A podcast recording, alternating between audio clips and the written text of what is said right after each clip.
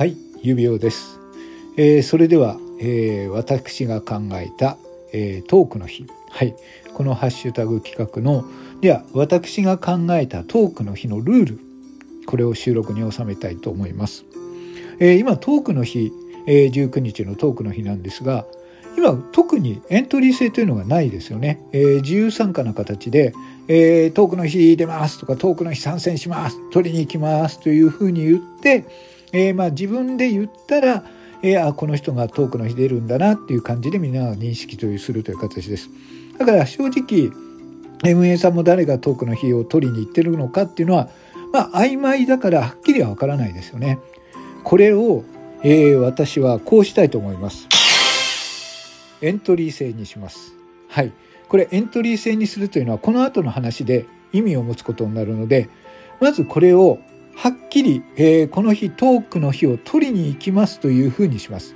つまり、えー、このエントリーをした人じゃないと、えー、この仮にね、もしトークの日を、えー、エントリーしてなかった人が1位になったら、その人は資格がないというふうにしたいと思うんですよね。はい。さしっかりとした意思表示をしてエントリーをする。まあそうですね、19日ですから1週間前から受け付けて、そして、え、運営さんの方には名前として提出する。で、まあ、1日前ぐらいに締め切って、で、えー、運営さんの方も、えー、今回は、今回のトークの日は、この方々が収録、あのー、まあ、エントリーをされましたというふうに、まあ、改めてね、運営さんの方からも宣伝ができるという、そういうメリットがあると思います。はい。ですが、私がエントリーさせるという意味は、この次のルールで違ってきます。はい。トークの日1位になった人はオリジナルギフトが作れるという特典があります。はい。これはこのままでいいんですけれども、さらにもっと強い特典をつけましょう。こちらです。トークの日1位になった人は、えー、エントリーをされた方、えー、その日のデイリースコアを総取りすることができる。はい。こうしてみてはどうでしょうか。はい。えー、まあ今ね、えー、トークの日、えー、トークの日頑張りますって言って、例えば1位の人が25万スコアで勝ったとします。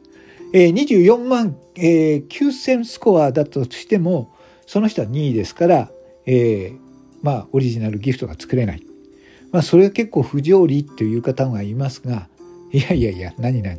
その方は、えー、2位にはなったものの、24万スコアというスコア作ったじゃないですか。収益となるスコアを作ったわけじゃないですか。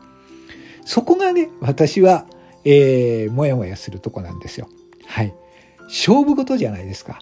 勝負事っていうのは、やっぱヒリヒリするようなリスクのある戦いが私は面白いと思うんですよ。はい。勝者総取り。ウィナーテイクステオール。はい。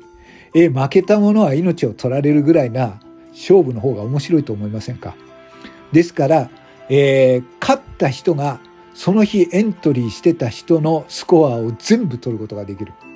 はい。人間関係もおかしくなると思いますよ。はい。それにね、はい、ですから次の日ね、トークの日お疲れ様なんてそんな軽口を叩けなくもなりますよ。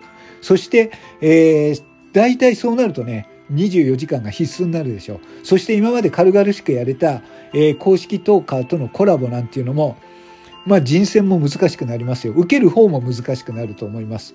はい。そういう感じでね、ですから、エントリーした時からひりつくと思いますよ。はい。一体誰がエントリーするか。エントリーするところからもう駆け引きが始まると思いますよ。いいんじゃないですか。トークの日なんですから、戦う苦しいという字が当てはまるようなトークの日にしてもいいと思うんですよ。開示じゃないですけどね。もう命取られるような戦い。が、そうすると、本当にね、あの、今までみたいに、えっ、ー、と、リアルタイムでスコアが見えるのは、まあ、6時間前にはそれ締め切りましょう。あとはどう表を読むか、裏でどう投げられてるかっていうのはもう疑心暗鬼の戦いですよ。はい。